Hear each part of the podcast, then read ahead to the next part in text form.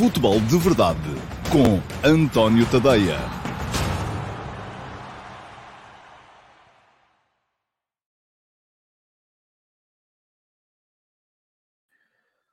Ora então, olá meus amigos, muito bom dia, sejam muito bem-vindos à edição número 651 do Futebol de Verdade para quinta-feira, 8 de setembro de 2022.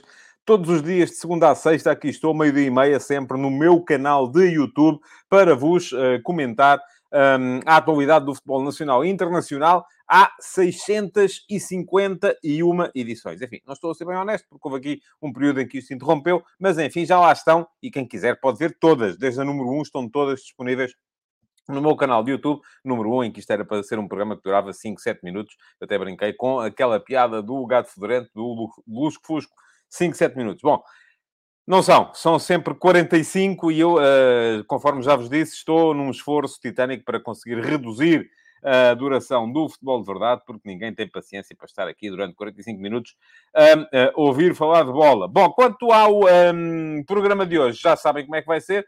Vai ser muito centrado em torno daquilo que foram os jogos de ontem. O Sporting uh, venceu por 3-0 em Frankfurt o Eintracht. Primeira vitória do Sporting em solo alemão em toda a sua história. Uh, já me chamaram a atenção no Twitter hoje de manhã que tenho que fazer aqui um ato de contrição e cá estou eu a fazê-lo. Eu disse aqui ontem que uh, não acreditava que o Sporting conseguisse manter a baliza a zeros em Frankfurt, pois é verdade que conseguiu, uh, ganhou por 3 a 0. Eu disse-o naquela perspectiva de explicar que para o Sporting conseguir uh, uh, tirar alguma coisa do jogo de Frankfurt, tinha que marcar golos. Marcou, marcou três. Conseguiu ainda, além disso, não sofrer nenhum, coisa que eu, muito francamente, não estava à espera, porque ainda vejo alguma insegurança do Sporting atrás, e aliás, aquilo uh, vimos todos durante o jogo que houve situações de erros, sobretudo erros individuais, uh, com entregas de bola aos atacantes do Frankfurt, uh, que podiam perfeitamente ter custado um gol ao Sporting. Mas o Sporting foi um vencedor justo, foi melhor que a equipa alemã.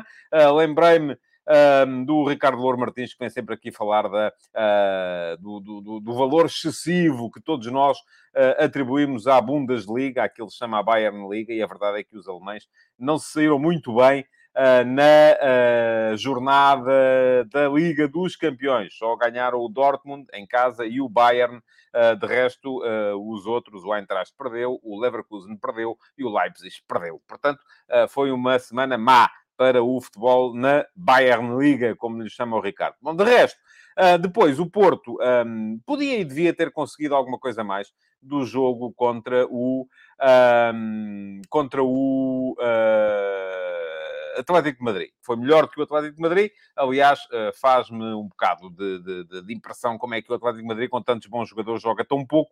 Uh, mas, de qualquer maneira, foi, de facto, melhor o Porto contra o Atlético Madrid. Perdeu o jogo ali mesmo no último lance. E já sabem como é que é. Futebol de verdade não é para discutir arbitragem, portanto não vamos discutir aqui arbitragem hoje. Quem quiser uh, discutir arbitragem, ou quem quiser saber a minha opinião sobre os temas, vai ter as crónicas de jogo. Vou pôr o cronómetro a funcionar, uh, porque está, já sabem como é que é, já estamos com 4 minutos de programa. Uh, e não queremos que isto se prolongue durante muito tempo. Ontem, conforme sabem, foi dia de fazer pão cá em casa, portanto tenho que estar aqui, já está. Tenho que estar aqui a, a, a acertar o cronómetro, porque estava para o tempo de cozedura do pão no forno e não para o tempo de uh, duração do futebol de verdade. Vamos lá, vamos em frente. Pergunta do dia. Já sabem que é sempre o, uh, a maneira de começar uh, o programa e a pergunta do dia de hoje foi feita pelo Rui Santos, que me pergunta o seguinte deu para perceber que neste último jogo, frente ao Maccabi Haifa, o Benfica terminou em 4-3-3, ou melhor, com Arsenal a trinco. Uh, pode esta formação de três médios ser uma solução para fazer frente à Juventus ou até mesmo ao Paris Saint-Germain?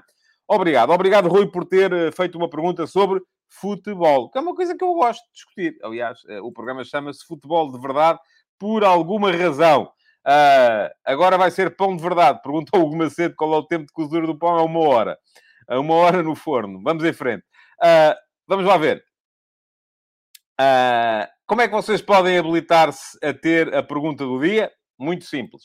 Vão à emissão gravada do uh, Futebol de Verdade e se quiserem continuar aí no chat a discutir penaltis, força aí. eu depois, na crónica do jogo, vou dar a minha opinião, mas vão à emissão gravada do Futebol de Verdade, que fica no meu canal de YouTube, e na caixa de comentários é só escreverem a, a, a perguntinha que querem um, fazer entrar a concurso e eu depois, no dia seguinte, até às 11 da manhã, vou lá e seleciono a melhor pergunta, aquela que me apetece. Não tem que ser necessariamente a melhor, mas é aquela que me apetece um, responder na edição do dia seguinte do uh, Futebol de Verdade. Para terem a certeza que não perdem nenhuma. Uh...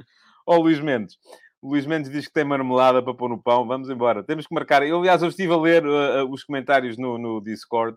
Uh, e temos mesmo que marcar uma almoçarada para a comunidade do Discord. Vai ter é que ser em Lisboa, porque eu não consigo uh, fazer a coisa uh, de, outra, de outra maneira. Mas vamos começar a, a, acertar isso para, para, um, para um dia lá mais para a frente, quando acabar o F80, que quando houver o F80 vai ser complicado. Vamos em frente, então. Desculpem lá, estou a dispersar-me demasiado, demasiado hoje. o que é que eu estava a dizer?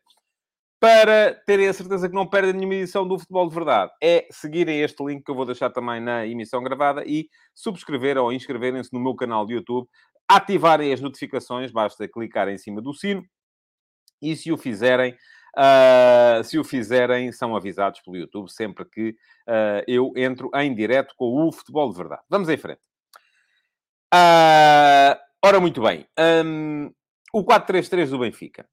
Para responder à sua pergunta, meu caro Rui, sim, pode ser uma solução uh, para o Benfica se uh, ter uma componente um bocadito mais. Uh, para ter uma componente um bocadito mais defensiva, para ter jogadores com maior capacidade defensiva, porque, muito basicamente, aquilo que acontece é que nesse caso, estão mais. Uh, o, que se passou foi que passam a estar três médios declarado, declarados e um dos extremos até funciona um bocadinho como médio. Mas atenção, e vou aqui fazer mais um parênteses, porque o Patrick Pinto me está a pedir o link para o Discord. Patrick, o, o Discord é exclusivo para subscritores premium do meu Substack.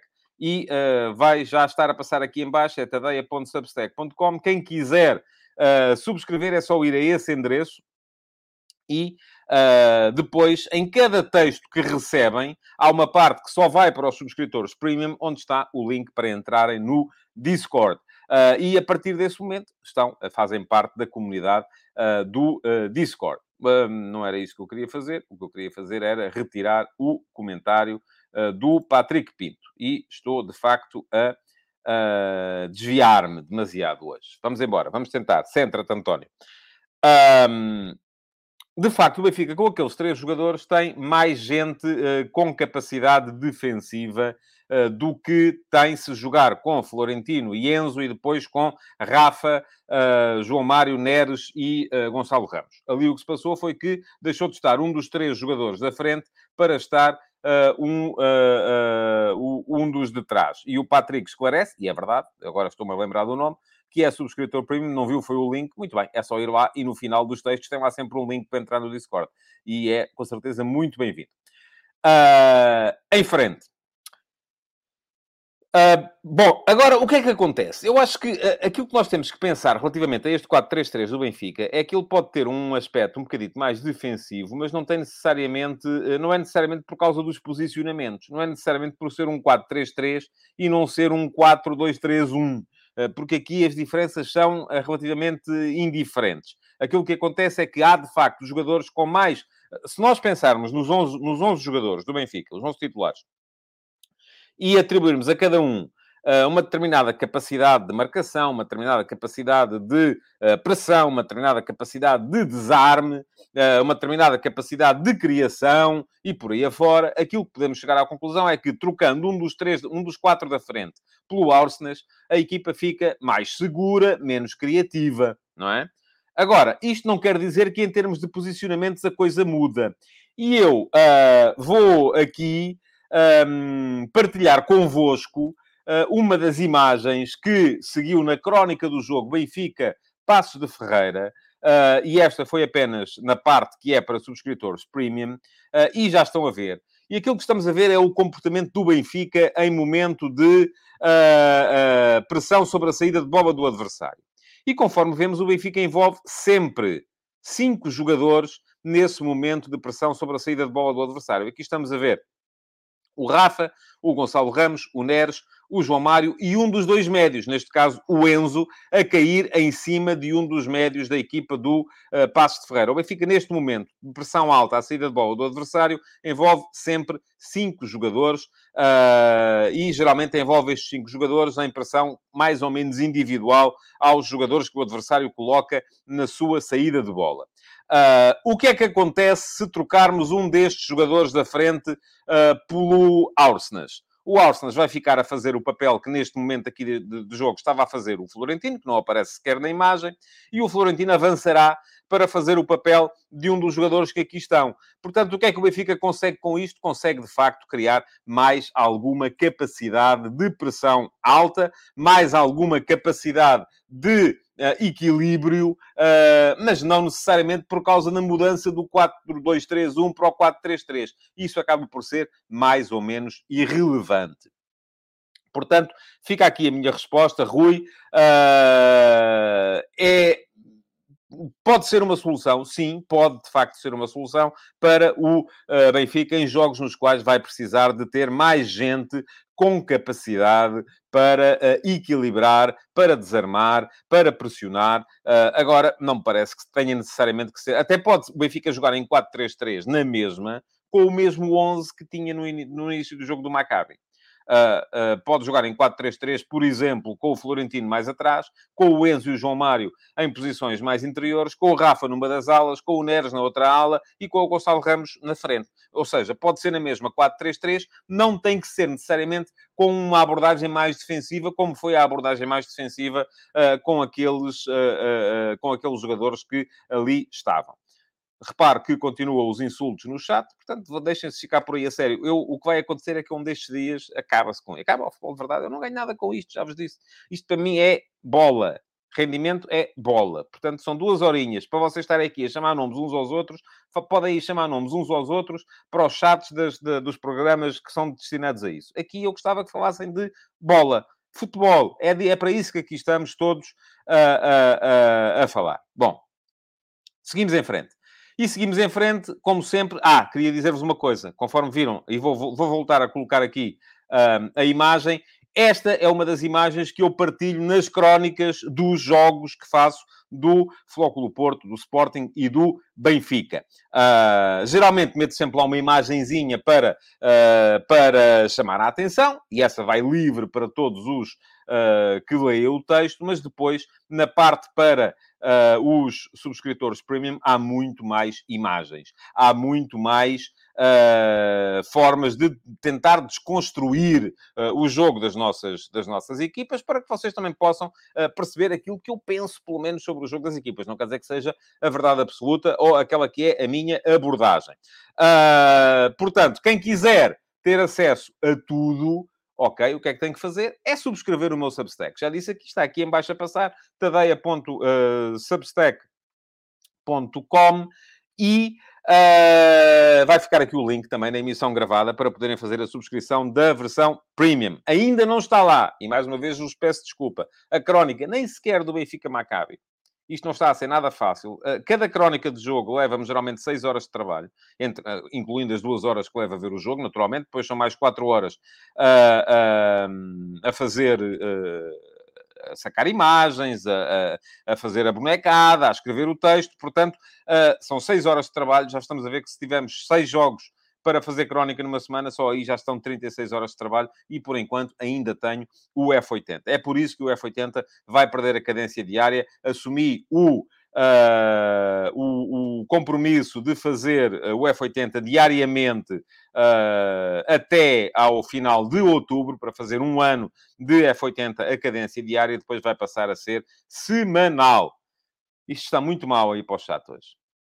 Eu vou-vos dizer uma coisa se para a semana isto continuar assim, o futebol de verdade suspende. Acaba. Não há mais. Se vocês quiserem acabar com o futebol de verdade, aquilo que têm que fazer é muito simples. É só continuarem. O, o, eu, eu, hoje, hoje vou, vou, perder mais meia hora depois a ver o programa e todos aqueles que eu vir que têm aqui insultos vão ser. Epá, a sério, vai começar. Vai ter que ser assim. Vou bloquear. Vou ter que bloquear. Não dá. É que não dá. Não é possível não é possível manter o programa assim.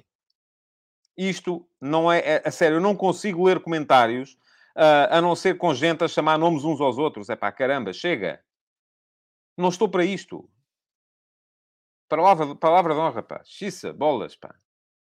Diz-me aqui o Álvaro Rocha que é ignorar. Pois é, pá, é ignorar, mas eu não consigo ignorar quando me estão constantemente aqui a cair comentários eu estou a tentar ler os comentários que são úteis para o programa e só vejo gente a chamar nomes uns aos outros, que uns metem nojo, outros fazem isto, outros fazem aquilo, uns são porcos, uns são isto, outros são aquilo. E diz-me aqui o Nuno Carriço apoiado bloqueio. Sabe qual é que é o problema, Nuno? É que eu já me estou aqui a queixar, que tenho muito trabalho.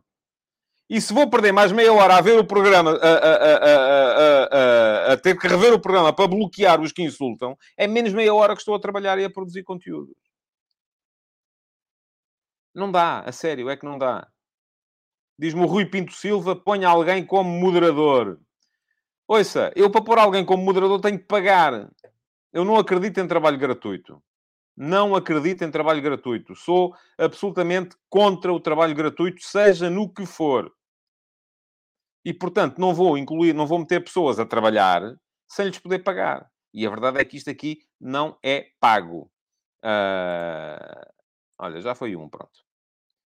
Houve um que já foi e eu vou ter que estar a fazer o programa e a bloquear pessoas ao mesmo tempo, que é uma coisa absolutamente impressionante, pá. Mas um já foi, pronto. Este já não chateia mais. Uh, vamos em frente. Ataques rápidos uh, para, uh, para podermos então entrar de facto naquilo que são os temas que nos trazem aqui, que é de facto o futebol. E temos vários hoje. O primeiro para vos falar do Chelsea. hoje de manhã escrevi sobre o Chelsea e vai ficar aqui o link. O último passo de hoje de manhã foi sobre o despedimento do Thomas Tuchel pelos donos do Chelsea. Um, quando ainda, eh, enfim, foi uma semana depois, eu até estou com a cabeça meio avariada agora, desculpem lá. Quando uma semana, eh, uma semana depois de ter fechado o mercado, um mercado em que lhe deram 280 milhões de euros para contratar jogadores. Aparentemente, aquilo que está já a começar a circular por aí uh, é a versão, uh, pelo menos, uh, oficial, entre aspas, porque não, é, não foi dito, não foi escrito, mas, mas é aquilo que está a começar a sair nas fontes oficiosas, vamos chamar-lhe assim foi que Uh, o, uh, o Chelsea o que fez foi muito simples, foi uh, reagir ao facto do Thomas Tuchel não querer assumir o trabalho como todo o gestor do futebol do clube, desenhar o futuro, participar mais nas questões de mercado e por aí afora. e ele pergunta-me aqui o Hugo Macedo se o Ronaldo terá sido a razão eu, eu, não, não, é isso que tem sido escrito. Aquilo que tem sido escrito é, sobretudo, que teve a ver com o facto de o Tuchel não querer ser um uh, manager à antiga, um homem que está ali que, que faz parte de um fórum com os donos para discutir o futuro do clube, discutir por onde é que se vai, o que é que se vai fazer, o que é que não se vai fazer, uh, e, ao mesmo tempo, ser o treinador. Tuchel sempre quis ser mais treinador do que gestor global. Aparentemente não é isso que o Chelsea quer. Vamos a ver o que é que vai acontecer daqui para, para, para a frente. Parece-me que vai ser, já me estão aqui a perguntar pelo, Uh, pelo uh, Ruben Amorim, se faz sentido. Enfim, eu li a notícia de que o Todd Bowley teria falado com o Ruben Amorim. Quem me perguntou foi o Miguel Maia, está aqui a pergunta. Uh, enfim, eu acho que não faz. Eu acho que vai ser o Graham Potter. Uh, pronto, acho que é imparável essa, essa questão. E, portanto, agora se faz sentido ser o Ruben Amorim, se faz sentido ser o Roger Schmidt, se faz sentido ser o Sérgio Conceição. Os nossos jornais têm sempre muita mania de ver as coisas muito centradas em nós. E uh, uh, parece que de repente está o mundo inteiro a querer o nosso, o nosso, o, os nossos treinadores.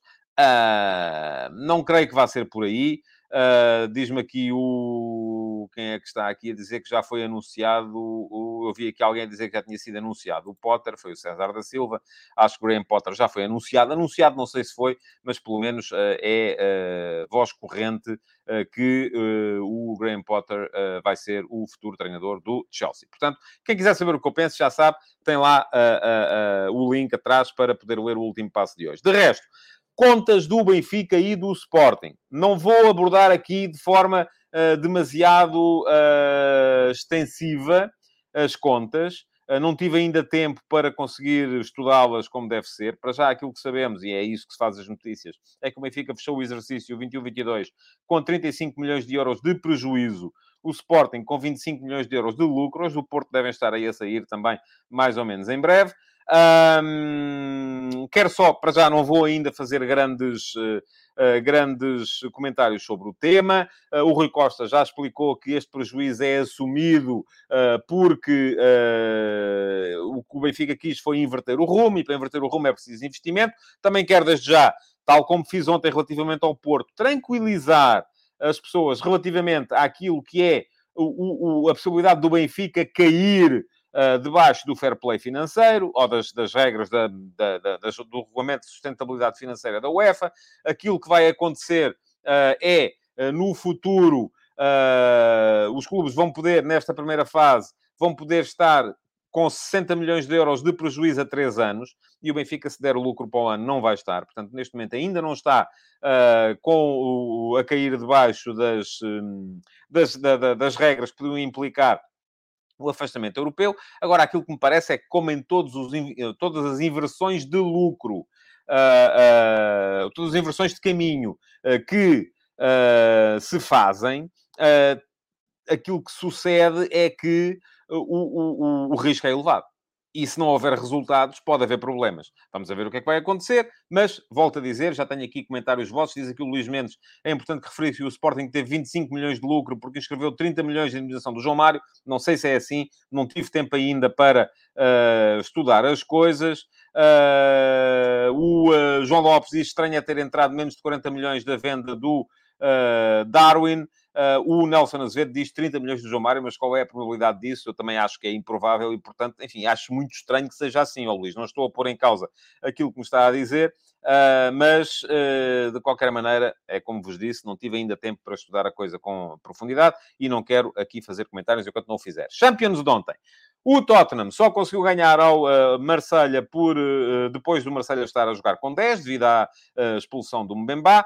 Um, e uh, ainda assim, depois acaba por ganhar por 2 a 0 com dois golos do Richarlison. Uh, estava com dificuldades enquanto esteve a jogar 11 contra 11. O Tottenham não é propriamente uma equipa que em ataque organizado seja muito, muito forte, uh, como não são quase sempre as, as, as equipas do António Conte. mas, enfim, saiu, saiu bem. Uh, com uma vitória em casa, 2 a 0. Para a semana vamos ter então Sporting Tottenham para perceber quem é que vai ficar na frente do grupo. Uh, de resto, no resto da Liga dos Campeões, o que é que temos aqui mais? No grupo do Porto, o Bruges ganhou ao Leverkusen, o que vem, de certa forma, também baralhar ali um bocadinho as contas. o o Barça goleou a trick do Lewandowski, o Ajax também goleou. Um, surpresa para a vitória claríssima do Napoli sobre o Liverpool por 4 a 1. Uh, grande exibição do Nápoles, pelo, pelo que eu vi na, no, no, no, no, resumo. Uh, e de resto, ainda uma nota para as lesões do Otávio, que parece que vai ficar uh, parado durante algum tempo. Uh, e uh, do uh, Sant Just, o Otávio, é uma questão mesmo de, de, de, de, impacto, foi uma questão de fratura nas, nas costelas, portanto nada a fazer.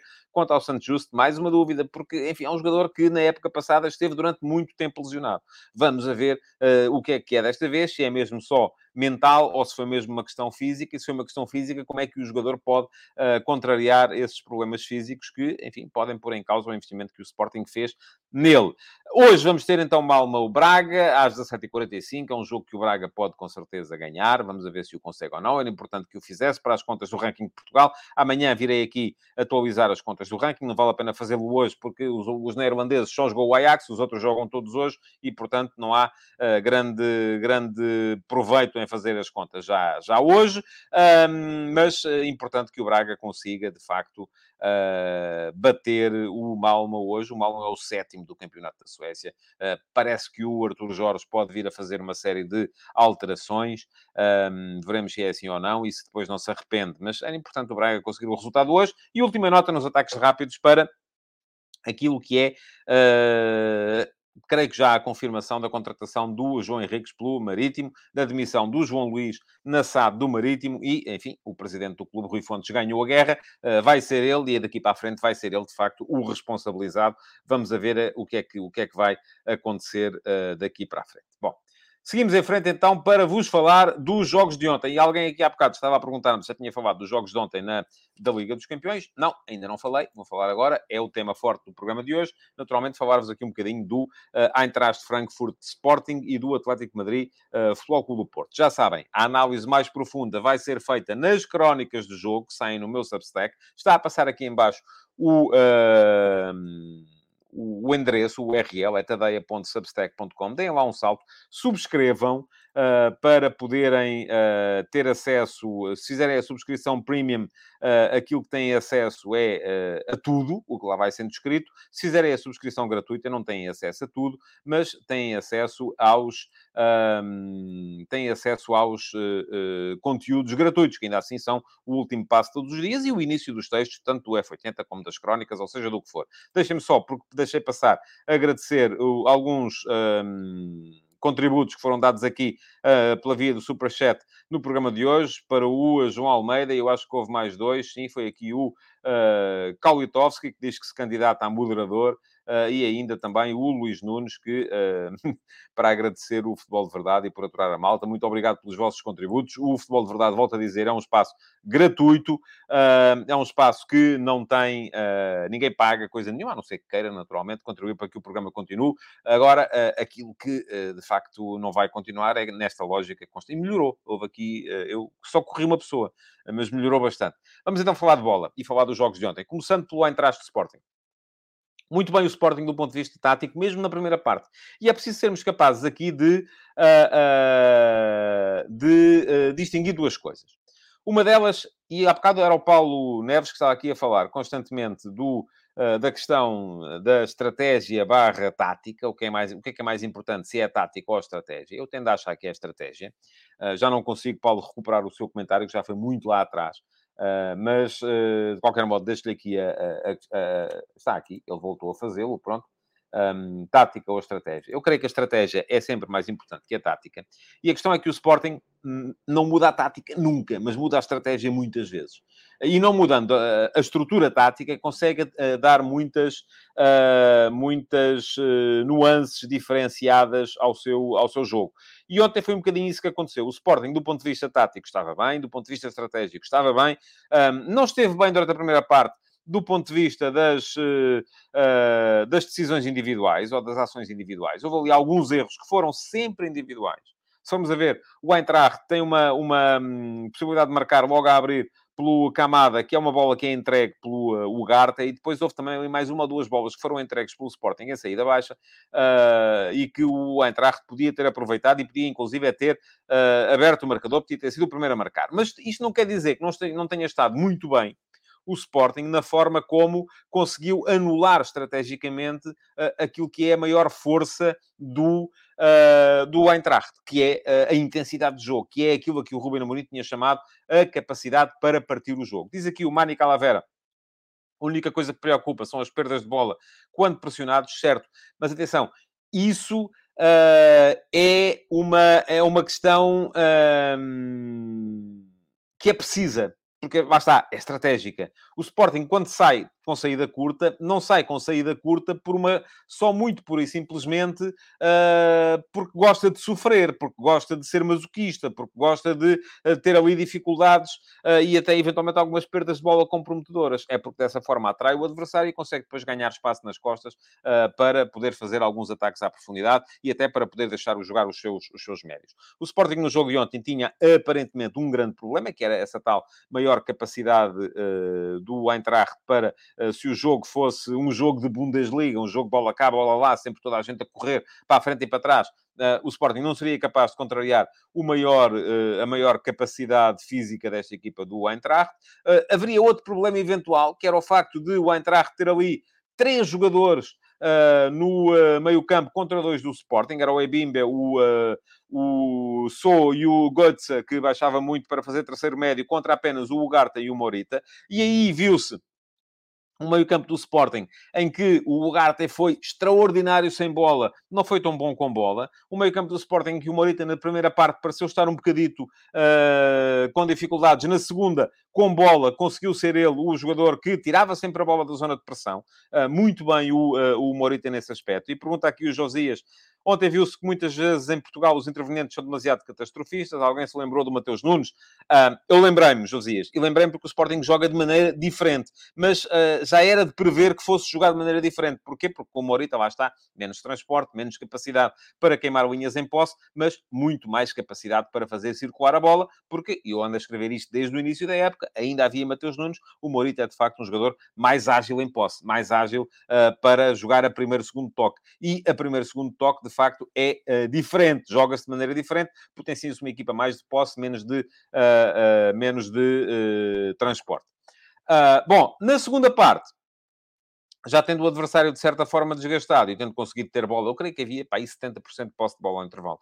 Uh, tendo o adversário desgastado, o Sporting conseguiu começar a meter contra-ataques e fez ali dois ou três contra-ataques de, de, compêndio, verdadeiramente. Já na primeira parte podia ter marcado também, é verdade, naquela bola do, do Edwards, uh, mas na segunda parte o Sporting foi francamente superior e, e depois viu-se também a incapacidade que as equipas alemãs têm, e isso têm de facto, para gerir os momentos do jogo o Eintracht acusou muito o primeiro jogo, o primeiro golo. Um, o, o, o, o, Glasner, e ontem chamei-lhe aqui Adi Uter, mas depois apercebi-me disso, foi uh, mesmo um lapsus língua, porque o Adi Uter foi o treinador anterior. O Oliver Glasner um, mandou a equipa demasiado para a frente, uh, fez com que o Eintracht... O Eintracht acabou o jogo a jogar em 2-3-5, praticamente, com os dois centrais, os dois laterais e o Sou, e depois uh, cinco homens na frente, o Goethe se juntava-se aos avançados, uh, já havia, o, já estavam lá, uh, além dos, dois, do, dos três pontas de lança, porque na verdade eram três, o Alário, o uh, Gorré e o uh, Moani, além disso ainda havia o dois extremos, e por aqui passaram vários, vários, vários jogadores, portanto foi uma equipa que a dada altura desprotegeu-se muito atrás, e aquilo que fez foi meter muita gente na frente, e o Sporting acabou por ser melhor do que o Eintracht nesse, nesse, nesse aspecto. Pergunta-me aqui o uh, João Lopes se essa estratégia de ataque móvel parece a melhor para jogos da Champions, ao contrário do campeonato, onde as equipas estão mais fechadas e falta uma referência. Uh, bom, eu acho que não tem, não tem tanto a ver com as diferenças entre. Eu estou a olhar para o lado porque o meu gato está doente e estamos aqui com um problema, mas agora não posso lá ir. Enfim, bom, uh, estava a dizer, um, não tem tanto a ver com isso, tem mais a ver com uh, o facto de, uh, de o Sporting, com os jogadores que tem, uh, ter que ser uma equipa que potencia muito mais o ataque móvel e a posse e a troca de bola ao primeiro segundo toque. Uh, e não tanto aquilo que se faz mais em equipas que partem o jogo, que optam mais por transições uh, e que, dessa forma, uh, vão, precisam de jogadores que sejam capazes de o fazer, e daí a, a, necessidade de ter um ponta de lança de referência. Muito obrigado também a mais um superchat, este do Curcio Afonso, que o fez em Libras, portanto, parte do princípio que estará no Reino Unido. Muito obrigado. Bom, seguindo em frente para o jogo do Porto. Um, o Porto abordou o jogo de uma forma ligeiramente uh, até semelhante à do Sporting. Só que eu até acho que o Porto teve mais controle sobre o jogo em Madrid do que o Sporting teve controle sobre o jogo em uh, uh, Frankfurt. Uh, porquê? Porque o Porto não cometeu tantos erros atrás como cometeu o, o, o, o, o Sporting em Frankfurt. E aquilo que conseguiu foi, a partir de determinada altura, Uh, e o Porto ontem jogou num, num, num defensivamente num 4-4-2, uh, ah, claro, em que tinha a linha de 4 atrás, depois outra linha de 4, e o Taremi, em, em posse, depois o Taremi baixava sempre muito para, para, para ligar, o, o Galeno abria muito na esquerda, em, em posse até muitas vezes aproximava-se de facto da, da, do, do, do, tal sistema com três homens na frente, com o Taremi a baixar para ligar, com o Galeno aberto, com o Evan Nilsson como ponta de lança, embora o Evan Nilsson caísse também um bocadinho na direita, portanto, ontem parece-me que se aproximou, e está aí a buzina, um bocadinho mais então do tal uh, uh, losango, uh, mas, mas um losango inclinado para um dos lados, porque o Galeno abria muito mais na esquerda do que o Evanilson na direita. De qualquer modo, aquilo que se viu foi um Atlético incapaz de jogar. Uma grande exibição dos dois médios do Porto, gostei muito do uh, Uribe, gostei muito do Eustáquio. Acho que o Eustáquio a jogar assim não pode uh, de maneira nenhuma sair da equipa. Vai ser, uh, creio que ele é, é, vai ser titular do Porto durante, durante muito tempo. É um jogador que acrescenta do ponto de vista da inteligência tática, do ponto de vista da chegada à área, do ponto de vista da, da capacidade de, de, de, de, equilíbrio. Portanto, parece-me que a coisa vai ficar difícil para o Gruitch porque acho que o Eustáquio tem que jogar, e jogando o Eustáquio, jogando o Uribe, uh, creio que não haverá muito espaço para o Gruitch. Um, mas uh, o Porto conseguiu, a partir de determinada altura, impedir uh, que, o, que o Atlético jogasse. O Atlético aparecia com os três... E é extraordinário como é que o Atlético não consegue jogar. Uma equipa que tem João Félix e Morata na frente. Uma equipa que tem o Itzel como central do meio, e eu estava curioso, já o tinha dito, era para conseguir hum, sair bem em construção. Uma equipa que depois tem a aposta muito, de facto, num meio-campo uh, com uh, unidades que são sobretudo de combate, mas onde tinha o Saúl Nigas, tinha o uh, Llorente, tinha o Coque, portanto, são três jogadores de qualidade e o Atlético não conseguia construir. E deixa-me agradecer ao João Fonseca, mais um superchat, isto hoje está forte em superchat, obrigado a todos. Bom, um, para vos dizer que, então, o, o, o, o Porto, a partir de determinada altura, passou a mandar no campo. O Simeone tentou mudar tudo de toda a maneira de feitio, mas não conseguia. Tentou, houve uma altura que chegou a estar a jogar em 4-3-3, com o Griezmann a jogar a partir da direita, o Félix a jogar a partir da esquerda, o Morata no meio. Houve uma altura em que depois voltou aos três atrás, uh, mas uh, mudou tanta coisa, tanta coisa, que o Atlético nunca de facto conseguiu melhorar. agora, do que o jogo, do que eu não estava à espera, muito francamente, era daqueles um, três golos, todos eles em período de compensação. E os três golos em período de compensação acabaram por penalizar fortemente o Futebol do Porto, uh, que já a jogar com 10 pela expulsão do Taremi, uh, sofre o primeiro golo, e sofre o primeiro golo num lance em que a defesa afunda demasiado. Uh, Parece-me que há ali um afundamento uh, uh, que não devia haver, o, o, do meio campo do Porto junto à defesa e muita gente dentro da área, pouca gente à entrada da área, a permitir o remate do, do Manu Hermoso. depois o Porto ainda tem capacidade para ir à frente.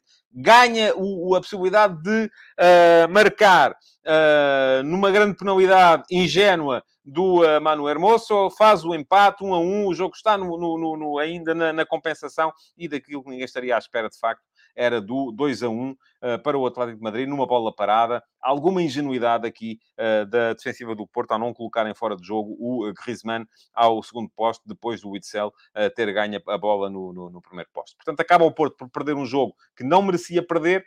enfim, pensei um bocadinho antes de fazer o título se lhe chamava infeliz ou incapaz. eu acho que o Porto foi capaz em quase tudo, Uh, não foi capaz, uh, devia ter marcado mais golos e não devia ter sofrido aqueles que sofreu. Portanto, houve aqui alguma infelicidade, mas não quero que confundam uh, infelicidade com azar, porque não é de facto azar. não houve azar, houve de facto incapacidade para contrariar o Atlético naquela ponta final. Bom, diz-me aqui o Christopher Ribeiro da Silva que acha este Atlético mais fraco do que nas últimas épocas. Eu vou-lhe dizer que não fiquei nada impressionado ontem. Acho que o Porto foi melhor do que o Atlético em, em, em todo o jogo. Uh, mas, de facto, uh, acabou por perder. E o Atlético fez, então, os tais três pontos que deixou o Porto, para já, uh, com zero pontos, a entrada para a segunda jornada e com a necessidade de, de pontuar e de ganhar já o jogo da, da, da, segunda ronda. Diz o Miguel Lima, viu o jogo ao vivo e no estádio, pareceu-me uma má substituição do PP pelo João Mário, péssimo jogo do Galeno na decisão e bom jogo do Eustáquio, pronto, fica a sua opinião. A minha, já sabem como é que vai ser, vai ser dada na crónica de jogo que há de sair. Vamos ver, eu hoje vou ter que fazer o F80, é, vai ser o que vou fazer assim que acabar o futebol de verdade, ainda não está escrito o F80 de hoje, é daqueles contexto longo, porque é uma figura uh, importantíssima da história do futebol nacional. Um, aliás, deixem-me avisar-vos que ontem saiu aqui mais uma edição do F80 e a que saiu ontem foi o Raul Caneira, que era o pai, era e é, o pai do Marco Caneira. O Raul Caneira foi, uh, tal como o filho, defesa central e depois defesa lateral Jogou, uh, foi formado no Belenense, ainda jogou depois na São Joanense e no Farense, uh, sempre atrás do uh, Manuel de Oliveira. Um, depois acabou por abandonar o futebol, ainda relativamente cedo, para jogar em Negrais, onde passou a, a apostar do ponto de vista da, da sua vida, abriu um restaurante para, para, para poder assegurar o pós-futebol. e passou ontem, fez ontem anos, e passou, portanto, pelo F80. Toda a história do Raul Caneira no meu Substack uh, para quem quiser poder ler.